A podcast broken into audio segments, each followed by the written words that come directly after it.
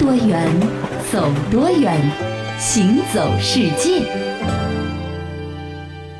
行走世界，大家好，我是一轮。各位好，我是贾云。咱们中国人这日常生活当中吃菜啊，嗯就离不开这油。是那说到油呢，在《舌尖上中国》第二季当中呢，曾经展现过一处榨油的作坊。嗯这是在安徽歙县富鄂的徽州榨油坊。是的，古老的榨油工艺啊，是让人仿佛穿越在了现代生活和古老手艺的时空隧道里面。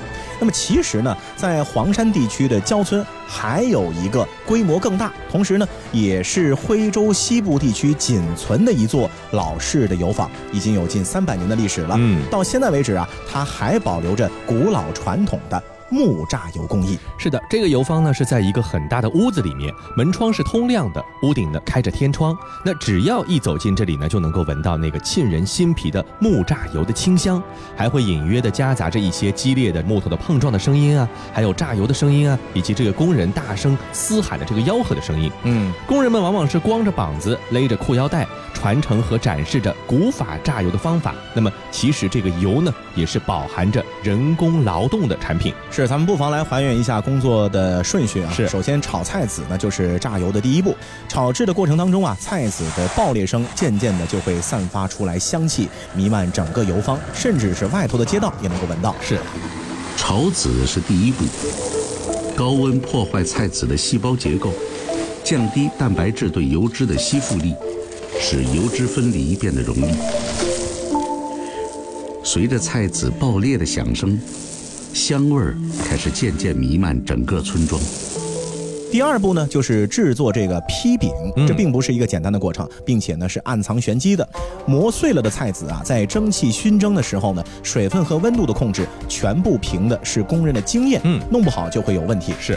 制作好的坯饼呢呈圆形，坯饼的厚薄是否均匀呢，也是一项重大考验，因为这会直接影响到坯饼的出油率。是的，这个坯饼的四周呢会嵌满稻草，这仿佛呢就是进行啊一个全面的武装。武装之后呢，就会进入一次未知的神秘旅行，就是榨油的过程啊。嗯，制坯暗藏玄机，磨碎的菜籽，蒸汽熏蒸，水分和温度的控制全凭经验。坯饼压的是否厚薄均匀，直接影响出油率。这木榨榨油这种传统的形式呢，其实可以延伸到一千多年前。在安徽黄山地区，木榨榨油的方式呢，几乎是高低不分的，就是大家都差不多。歙县的富鄂呢，会选择重达一百公斤的撞锤啊，来敲打木楔子；而在黄山区的焦村，工人们呢是以三米长、带着铁皮的木柱，利用物理原理呢来撞击木楔子。而每一次碰撞啊，榨糖中呢受到撞击的批饼就会慢慢的流露出金黄色的油脂。重达一百公斤的撞锤，敲打木楔子，对榨糖中的批饼施加巨大的压力。依靠这种物理压，迫使油脂渗出。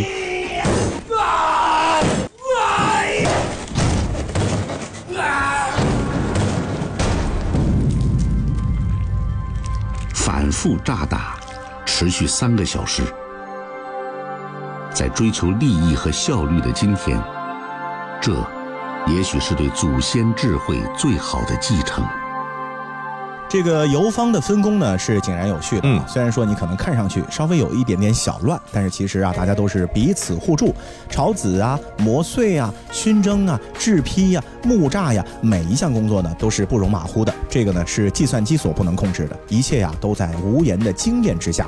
那由于是一项艰苦而且辛劳的工作，所以啊，看似简单，甚是复杂的木榨油呢，需要反反复复一整个上午。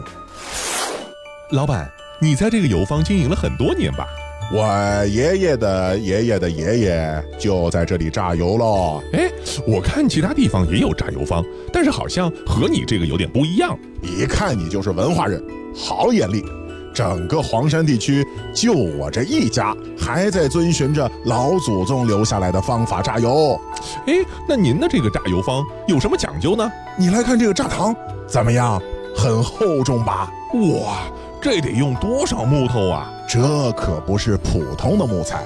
我的油坊里一共有四个榨糖，都是几十年的历史了。每个新的榨糖在使用前都要在水里泡上三年才行呢。三年？哎呦，那看来我要在这里投资建油坊的这个事情啊，少说也要三年才能盈利喽。做梦？你哪儿来的工人？徽州最好的榨油师傅可都在我这儿，哎呀，好吧。哎，那现在到你这来榨油的都是些什么人？都是几十年的老街坊、老邻居。我们承诺，所有的客人随便什么时候都能来提取菜籽油，可以当银行一样存着，而且没时限。哇，老板，我为您的高风亮节点赞。您这油坊对村民的承诺，也是您做老板的对古老传统工艺的一种传承啊。看，油下来了，哎，帮我一把接着。现如今啊，对木榨油呢有着很多经验的老师傅呢，其实已经不多了。对，那大多数年轻人呢，都是向往着山外的世界和车水马龙的生活，谁也不甘心啊，把这一辈子的光阴呢，都留在老一辈们所守护的这个土地上，做着艰辛辛苦的榨油的工作。嗯那么。对他们来说，这不是他们的梦想，但是兴许说啊，当倦鸟归途的那一天，他们才能够对自个儿土地上的古老工艺感到留念。只是非常害怕的一点是什么呢？到他们留念的时候，已经没有人能够教他们了。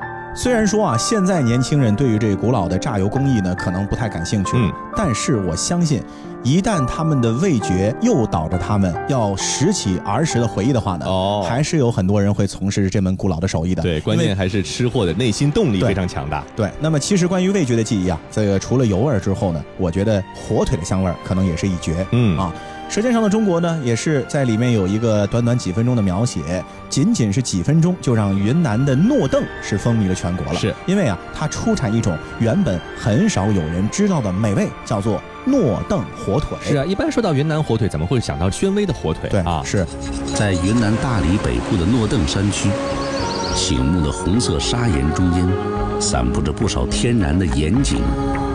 这些盐成就了山里人特殊的美味。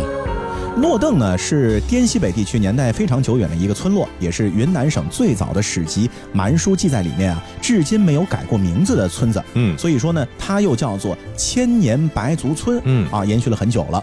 这里呢，就保留着大量的明清时期的建筑，而当地的白族民居呢，也是非常的注重工艺的精美啊。嗯不论是著名的玉皇阁，还是民居，大都是雕梁画栋。端丽讲究，是的，这个诺邓村呢是建在山上的，平地就很少。嗯那每家造房子的时候呢，都尽了最大的限度呢是因地制宜。所以说啊，在这个地方呢，尽管房子看上去都是规整秀丽的，但是其实各有各的不同啊，因为所造的环境不一样。可以说，村子里呢是没有两处格局完全一样的房舍的。那如果在诺邓闲逛的话呢，其实就两个字：爬山。哦，挺陡的，是石头台阶四通八达。这户人家的后院就对着另一户人家的前门，在窄窄的巷子里走着，还经常啊要让来往的村民家养的马先走。嗯，诺邓的民居呢，一般啊都是依山而建，正房、耳房和前房呢，往往不在一个平面上。哦所以呢，也就形成了四层错落有致的屋檐面。雨水啊，从天上到院子里的天井，一共呢要滴五次。嗯所以这种建筑形式的四合院又有一个别名，叫做五滴水。啊，就感觉是立体的啊，哎有点像那种复式的房子的感觉。嗯，这诺邓呢是以岩井为依托发展起来的，曾经可以说是极尽繁华。这里呢是茶马古道中间的一站，东向大理昆明，南至宝山腾冲，甚至缅甸，西接六库片马，北连兰坪丽江，这四方可以说是商贾云集。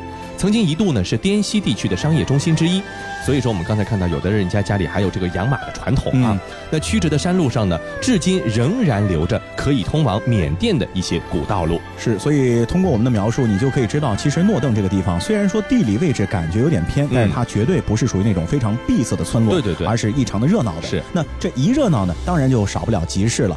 可是这村子建在这么陡的山坡上，哪儿来大片平地供集市铺开呢？嗯，诺邓人就非常的聪明，村西啊有一条长长的石头台阶，村民们呢就因地制宜，在台阶的两边铺上摊子，嗯热闹的集市就这样形成了。是，这也是非常著名的台梯子集市也。就是说集市也是一个立体的一个形状的是啊，所以你这个去集市逛逛还挺减肥的啊是。传说啊，有年深夜，一头豹子下来偷吃肉，摔下去摔死了。嗯啊，这个台阶有多陡，就由此可见一斑。是的，这诺邓当地人呢，不少人家门口的长院里呢，都有一个简单的铁灶，那么它就是用来煮盐的。这村口的盐井啊，如今呢是公用的，谁家制盐就直接用抽水机把卤水呢抽到家门口的大缸里，自己去熬制就行了。村里呢有一座龙王庙，不过这里的龙王呢，不管水，只管卤啊，哦对他们来说卤很重要。嗯所以说呢，被当地人称为呢是汉龙王啊，这挺异想天开的哈。是很多人家的房子呢，虽然说显得有些破败，确实都是非常四整的一个老式大屋，两层木楼，天井、堂屋、厢房井然有序。这堂屋里呢，往往会看到挂着几十只火腿，映着外面的日光，可以说是红彤彤的一片，让人口水直咽呐。那么，因为《舌尖上中国》这部优秀的纪录片啊，嗯也让诺邓这个因盐繁华到极致，又因海盐大量生产而尘封没落的千年古村，一夜之间重回了世人的面前。是，火腿呢，成了几乎所有来诺邓的人的一个念想。诺邓火腿的制作啊，其实很复杂的。嗯嗯首先呢，要把新鲜的腿晾差不多是十二到二十四小时，嗯然后呢，在猪腿上抹一层诺邓产的包谷酒啊，这可能去腥。是再均匀的撒上诺邓的盐，边搓边撒，边撒边搓，嗯最后呢，把猪腿平放在木缸或者是大铁锅里面腌半个月左右。嗯，拿出来之后呢，再在外面涂抹一层皂灰和诺邓盐卤水下沉淀的稀泥，嗯然后用绳子挂在阴凉通风处半年以上才行、嗯啊。那腌好之后的火腿呢，这外表呢是黑不溜秋，但是切开之后啊，颜色红润，香气扑鼻。火腿上的脂肪已经氧化成了特殊的美味。火腿要用刀卸开，每个部分都有不同的吃法。贴近中间骨头的肉是最好的。三年以上的诺邓火腿可以生吃。在诺邓啊，可能你可以吃到也许是世界上最好吃的火腿炒饭。把这个火腿呢切成细细薄薄的丁，加上蛋花和榨菜末，再撒上一些细碎的葱花，这火腿的鲜香咸呢，就成了一盆炒饭的最根本的灵魂了。那只要你吃上一口，也许就会知道，不会有什么炒饭这个味道能够超过诺邓火腿炒出来的炒饭了。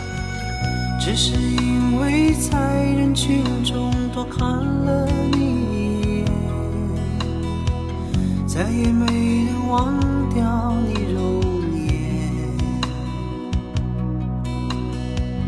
梦想着偶然有一天再相见，从此我开始孤单思念。想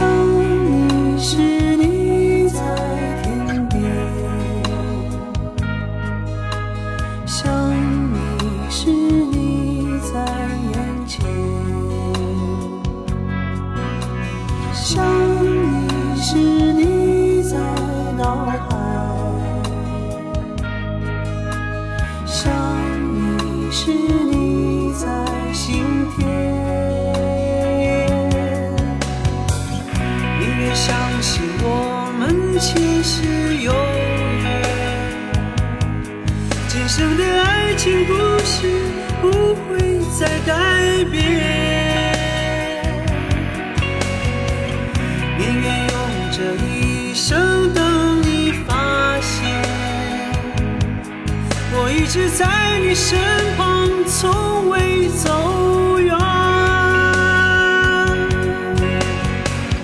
宁愿相信我们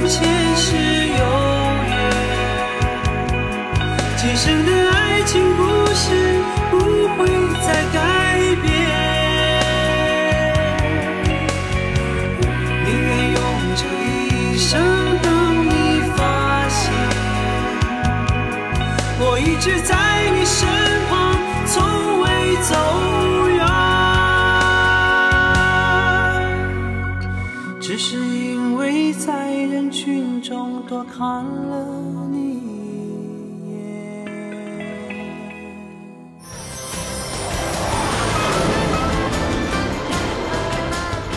听多远，走多远，行走世界。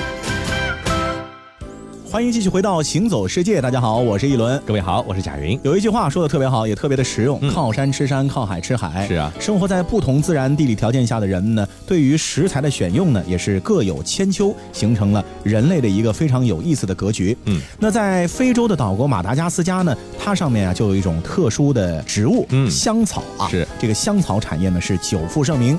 作为世界第一大香草原产地啊，这产业利润是颇为丰厚。但是呢，人们往往忽略了处于产业链最底端的香草种植农民的处境，他们的处境可不能用丰厚来形容。没错，在这个马达加斯加的萨瓦地区啊，香草种植呢是当地农夫的日常工作。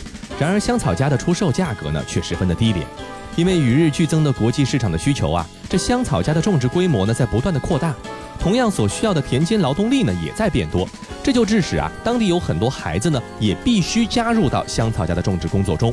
那常年的种负的工作呢，使当地许多家庭的孩子营养不良，甚至出现了发育迟缓的现象。马达加斯加有许多普通农民的孩子不到十岁就开始参与劳动了。嗯，他们和家人在自己的农场上辛勤地种植着香草。那孩子们的任务呢，一般就是用弯刀把香草田间的杂草去去除掉。嗯，然而呢，却丝毫不知道这小小的香草荚在国际市场上有着多大的价值。是孩子是没这概念的。没错，目前在国际市场上流通的百分之八十的香草荚呢，全部都是来自于马达加斯加。嗯嗯，那么这些香草呢，也被一些国际的食品品牌所收购，用于像巧克力啊、蛋糕啊和冰激凌的制作。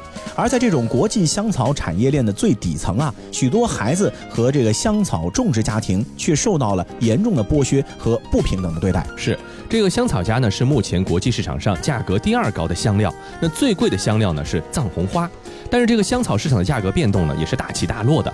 比如说，二零零零年的时候，每公斤两百美元到四百美元的价格，到了二零一零年，这每公斤啊只有二十美元了，有十倍的这个落差。嗯，那如今香草荚的价格呢，虽然说有所回升，但是总体趋势还是挺低迷的。那么也就由此可见，当地的香草的种植的农民，他们的生活呢也是很窘迫的。老板，今年您会买我们的香草吗？呃，香草当然是越多越好。可是我们最近手头很紧，都快揭不开锅了，买粮食的钱都没了。您看，您能不能行行好，预支给我们一点钱？到时候我们一定把最好的香草卖给您。呃，这个嘛也行，嗯不过我有个条件，我现在把钱给你们，到时候你们的香草必须打八折卖给我。八折，这也太低了吧！哎，卖就卖，不卖拉倒。你问银行借钱还得有利息呢。哎，好吧，苍天呐，大地呀，我的命怎么这么苦？这样的情况在马达加斯加已成为常态。这些不平等的条款和高利息的贷款，往往让农民摊上更大的麻烦。老板，今年的收成太差了，我们实在没有这么多好的香草卖给您。您看我们的钱能不能拖一拖再还给您？呃这怎么可以？我们可是有协议的。你没钱没香草，我可管不着。你把牛卖了，或者把房子卖了，要不然的话，你这利息可越来越高了，到时候可就更还不起了。这可怎么办呢？您这是要把我们一家逼上绝路啊！哎当初是你要问我预支钱哦，现在你又没香草卖给我，欠债还钱，天经地义，啰嗦什么啰嗦？所以啊，如果农民们能够按期的交付收获的香草，结局呢还算圆满。但是遇到收成不好的时节啊，这些协议呢，往往会让当地的很多的农民呢是家破人亡。嗯，高额的利息呢，甚至是离谱到三月份借到一英镑的贷款，时至收获的七月份就累计变成了十英镑，这么高了。是。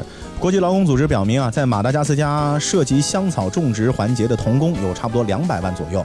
马达加斯加规定的最低工作年龄呢是十五岁，但是国际劳工组织的报告显示，该国童工年龄从五岁到十七岁不等，嗯而且呢占到了马达加斯加总人口的百分之九。同时还有一个现象值得关注，就是这些孩子的受教育程度啊也非常低，是几乎可能就不读什么书了。没错。然而呢，在当地农民的眼中啊，孩子和父母一起在田间耕种呢，是一件非常正常的事情，甚至是可以说是天经地义的。嗯，可是按照马达加斯加的法律规定啊，没有年满十四周岁的孩子呢，都是必须受到教育的。但实际情况呢是，只有很少的孩子去受到教育了。马达加斯加政府呢设立的学校规模呢非常小，剩下的就是学费高昂的一些私立学校。更可悲的是啊，岛上呢没有任何香草收购商或者零售商为农民投资学校或者基础设施的相关的建设，就导致他们的生活呢越来越差，然后他们所要背负的这个劳动呢强度越来越高。所以啊，我觉得我们在食用了香草的美味的同时呢，其实更多的也应该来关注一下啊，是不是能够帮一帮在香草的原生产地的那些朴实的贫穷的农民朋友们。是的，不过呢，也特别奇怪，很多好的东西吧，它还真是就集中在一个地区生产。嗯嗯那除了香草集中在马达加斯加之外呢，在米兰、贝加莫和克雷马这三个位于意大利伦博蒂大区的城市呢，这也有个共同特点，嗯就是那里生产的化妆品能够占到全球一半以上。嗯，在那里啊，拥有多达五百家化妆品研发制造公司，控制着全世界一半以上的化妆品生产，也被称为是伦巴第的美妆之谷、化妆品界的金三角。嗯，呃，有一个数据说，二零一五年的时候，意大利美妆行业本身营收呢超过了一千四百四十亿欧元，垄断了全世界百分之六十以上的女士化妆品的发明和制造。基本上呢，这些垄断绝大部分来自于米兰、贝加莫和克雷马组成的金三角地区。是的。那说起这个行业的发展呢，就不得不提到奢侈品的流行的历史了。嗯这奢侈品巨头雅诗兰黛的前荣誉主席莱昂纳德·兰黛先生，曾经在二战之后提出了一个口红指数的说法。他呢就以雅诗兰黛实际的营收数字呢做了一个分析，他发现啊，这口红的销量在经济衰退期间反而呈现出了一个逆势热销的情形。越是经济困难时期，美妆行业呢越是焕发出不可替代的一些活力。而且他发现，无论中外，无论现在还是以前，都是如此。对你比如说民国时期的上海，作为远东最繁华的国际城市啊，当仁不让的也是成为了化妆品产业的制造和市场中心。嗯，一九三五年，上海华东化工厂的杂志广告上，一根牡丹大号口红需要花四点五银元啊，嗯相当于当时七十斤大米价格。哇，一根国产口红的价格呢，就已经是相当于三口之家一个月的口粮了。嗯，然而，当时女性对于口红的需求量啊，却是巨大的。一九二五年，从英法德日和香港地区进口的全国化妆品啊，高达二百六十万银元，是十年前的七倍。到了一九三四年，上海呈现激增，仅是下半年的香水、脂粉、口红销售额呢，就高达一百万银元。嗯，那么再来看看国外啊，一九三零年代的美国，这经济大萧条和二次世界大战是纷至沓来，这化妆品呢非但没有销声匿迹，反而是凭借危机呢是稳步的提高了它的社会地位。像伊丽莎白泰勒，她就曾经宣称过，说这个女人拥有的第一件化妆品呢就应该是口红。在此之前的整个二十年代，美国就有近五千万女性去使用口红。每年呢会用掉超过三千公里长的膏体。你想，口红一小支也就几厘米，对吧？嗯三千公里长是个什么概念哈？那化妆品呢就成为了美国啊继汽车、电影、私酒之后的第四大产业。代沟这个词呢，最初出现的时候就是指啊母亲和女儿两代人在选择口红上的不同。而意大利美妆产业的振兴呢，也是源自于战争年代。二次世界大战之后啊，鉴于意大利本国比较糟糕的经济状况呢，美国政府的欧洲计划之中，意大利就被列为了第一类的需求国。在随后的马歇尔计划中呢，意大利就成为了最大的受益国，借此时机啊，获得了将近二十年的经济高速增长机会。时尚产业呢，就是在重振战后残局的背景下蓬勃崛起的。是的，这马歇尔计划出台以后啊，意大利的许多中小家庭作坊呢，在资助下是逐渐恢复了以往的生产力，提高了像皮革、皮毛、丝绸和羊毛这些手工业产品的这个生产。同时啊，很多的昔日的权贵阶层后裔呢，也是放下了身段，开始创造美的历史。事实上呢，在化妆品领域，意大利制造的字样呢，不仅是品质的保证，更是一个普遍的事实。经过了近七十年的发展，意大利化妆品的行业呢，已经成为了全世界化妆品领域举足轻重的一环了。那如果你有机会走进意大利伦巴第美妆之谷的任意一所化妆品生产车间啊，那么你一定会被这里丰富的色彩和气味所吸引。嗯，香草搭配蜜蜡，滑石粉融合了焦糖、牛奶和薄荷混合，一个转弯处，口红的味道偶尔会被粉饼的气息给淹没，然后又开始重复。如果闭上眼睛，你可能会怀疑自己置身于糖果生产车间，而不是化妆品工厂。嗯，所以这香气非常的浓郁啊。嗯不过啊，这化妆品的安全性呢，从来都不是一个已经被完全解决了的问题。嗯，二战之后，随着石油化学工业的迅速发展，为了满足人们对美的追求和渴望呢，以矿物油为主要成分，辅以香料、色素这些化学添加剂的合成化妆品呢，就诞生了。但是为了迎合人们追求快速见效的心理，像一些激素、铅、汞等有害成分也是越来越多，导致呢越来越多的化妆品呢伤害肌肤的事件呢就开始发生。那么含有这些成分的化妆品的特点就是啊，即使使用效果明显，但是一旦停用呢就会反复，持续使用的时间长了呢，甚至还会变成毁容的结果。为此啊，意大利美妆行业呢也是采取了更加谨慎的步伐，旁敲侧击，迂回前进。意大利美妆行业的成功呢，正是在保证安全前提下，不断的分析用户需求，在出奇出新的道路上不断开拓而取得的。好了，以上呢就是这一期的行走世界，我是贾云，我是一轮，欢迎大家下次继续收听。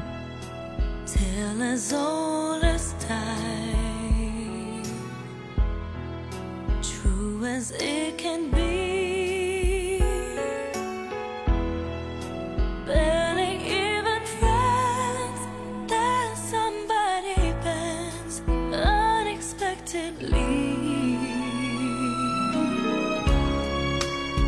Just a little change, small to say the least.